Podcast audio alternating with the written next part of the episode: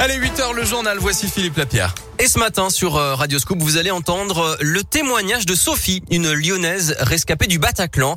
C'est une nouvelle semaine d'audience au procès des attentats de Paris. Les premières victimes et leurs proches sont attendus à la barre aujourd'hui.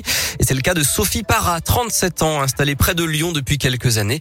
Il y a six ans, elle était au concert avec une amie, blessée par deux balles dans la jambe. Elle a pu s'enfuir avant l'assaut des forces de l'ordre.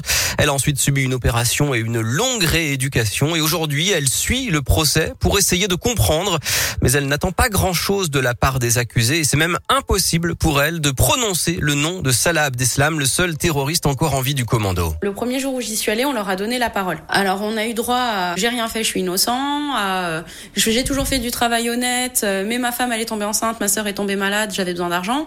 Ok, pourquoi pas? Quand il dit que c'était pas personnel, que c'était pas contre nous, bah oui, mais en attendant c'est nous qui sommes morts hein, euh, ou qui avons été blessés. C'est des familles qui ont été endeuillées. Euh. donc si, si, si, clairement c'était euh, c'était contre nous. Il nous a sorti aussi que euh, il nous devait la vérité et je l'attends au tournant pour ça. Comment on peut justifier d'avoir tué autant de personnes et d'en avoir blessé autant et enfin, il manifeste aucun sentiment de culpabilité, on n'a pas d'excuses, on n'a rien, mais en tout cas, je sais que c'est quelque chose que je veux entendre, c'est leur vérité. Voilà, on remercie bien sûr hein, Sophie pour ce témoignage que vous pouvez retrouver en intégralité sur radioscoop.com. Dans l'actu, la métropole de Lyon donne son feu vert au projet d'Arena de l'Olympique lyonnais à dessine une salle multifonction sur une friche industrielle près de l'OL Stadium. L'Arena doit accueillir 80 à 120 manifestations par an, des concerts, des spectacles jeunes publics, des séminaires d'entreprise et puis du sport bien sûr, dont les matchs d'Euroleague de Lasvel, coût estimé 140 millions d'euros. En revanche, la métropole a voté contre l'élargissement de la 46 Sud. Les élus du Grand Lyon ne veulent pas du passage en deux fois trois voies de l'autoroute qui ne ferait qu'attirer plus de voitures et donc toujours de bouchons. La France remporte le Bocuse d'Or, c'est une première depuis 2013. Les Bleus emmenés par le chef originaire de Vénissieux, David Tissot, ont été sacrés hier au salon Syrah à Eurexpo. Emmanuel Macron était sur place hier, il était en terrain conquis parmi les toques blanches. Ses annonces ont été applaudies, à commencer par la défiscalisation des pourboires par carte bancaire. Cette mesure entrera en vigueur dans les prochains mois.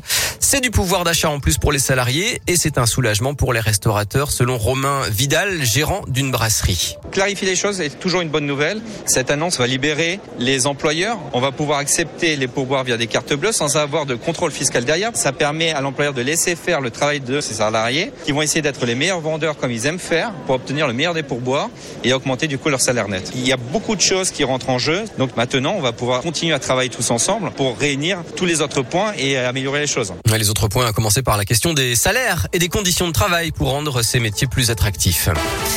Le foot, le PSG affronte Manchester City à 21h en Ligue des Champions. On suivra aussi la Ligue Europa jeudi. L'OL recevra Brondby. Avis aux amateurs de rugby, 250 000 billets vont être mis en vente cette semaine pour la Coupe du Monde en France dans deux ans. Cinq matchs sont prévus à, Dessine.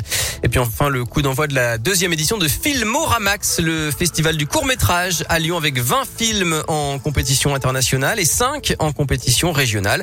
Un événement jusqu'à dimanche en partenariat avec Radioscoop.